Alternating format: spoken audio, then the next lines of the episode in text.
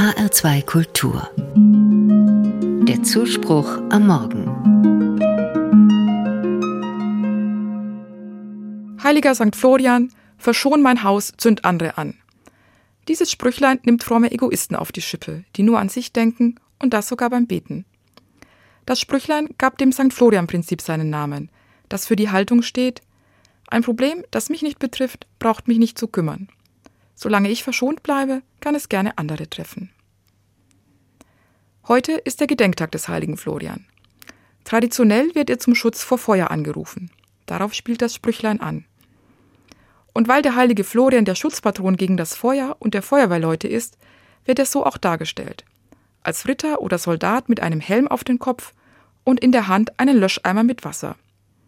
So ist er in Kirchen, an alten Bauernhäusern oder Feuerwehrhäusern zu sehen, vor allem in Bayern und Österreich, seiner Heimat. Oft sind neben diesen Darstellungen kurze Gebete oder Bittrufe zu lesen. Aber natürlich steht da nirgends dieses zweifelhafte Stoßgebet Verschon mein Haus, zünd andere an.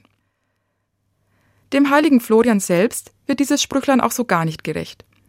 Denn er zeichnet sich gerade durch große Solidarität aus.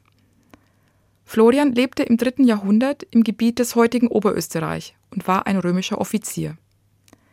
Es war eine Zeit der Christenverfolgung und sein früherer Vorgesetzter ließ 40 Christen einkerkern und foltern. Florian, selbst Christ, eilte herbei und stellte sich schützend vor seine Glaubensgeschwister. Ohne Erfolg. Florian geriet auch ins Visier der Verfolger. Er weigerte sich standhaft dem Christentum abzuschwören. Er wurde gefoltert und schließlich hingerichtet. Florian wurde von einer Brücke in den Fluss Enz gestürzt und ertrank. Wahrscheinlich war es diese Verbindung zum Wasser, die ihn zum Schutzpatron in Feuergefahr werden ließ. Und wahrscheinlich spielte auch eine Rolle, dass Florian so mutig war.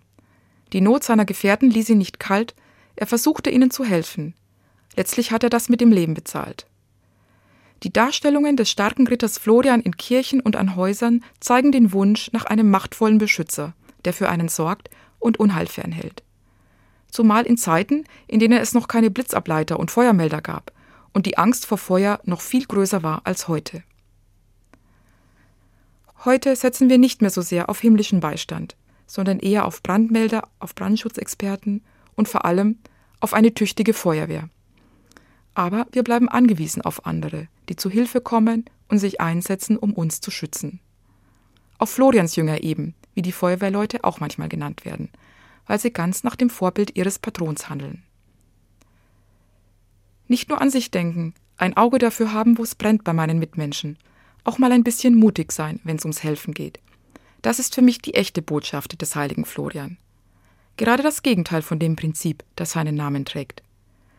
Und ich glaube, diese Botschaft ist nicht nur etwas für die Feuerwehrleute. Ein bisschen Florians Jünger werden. Das kann auch ich.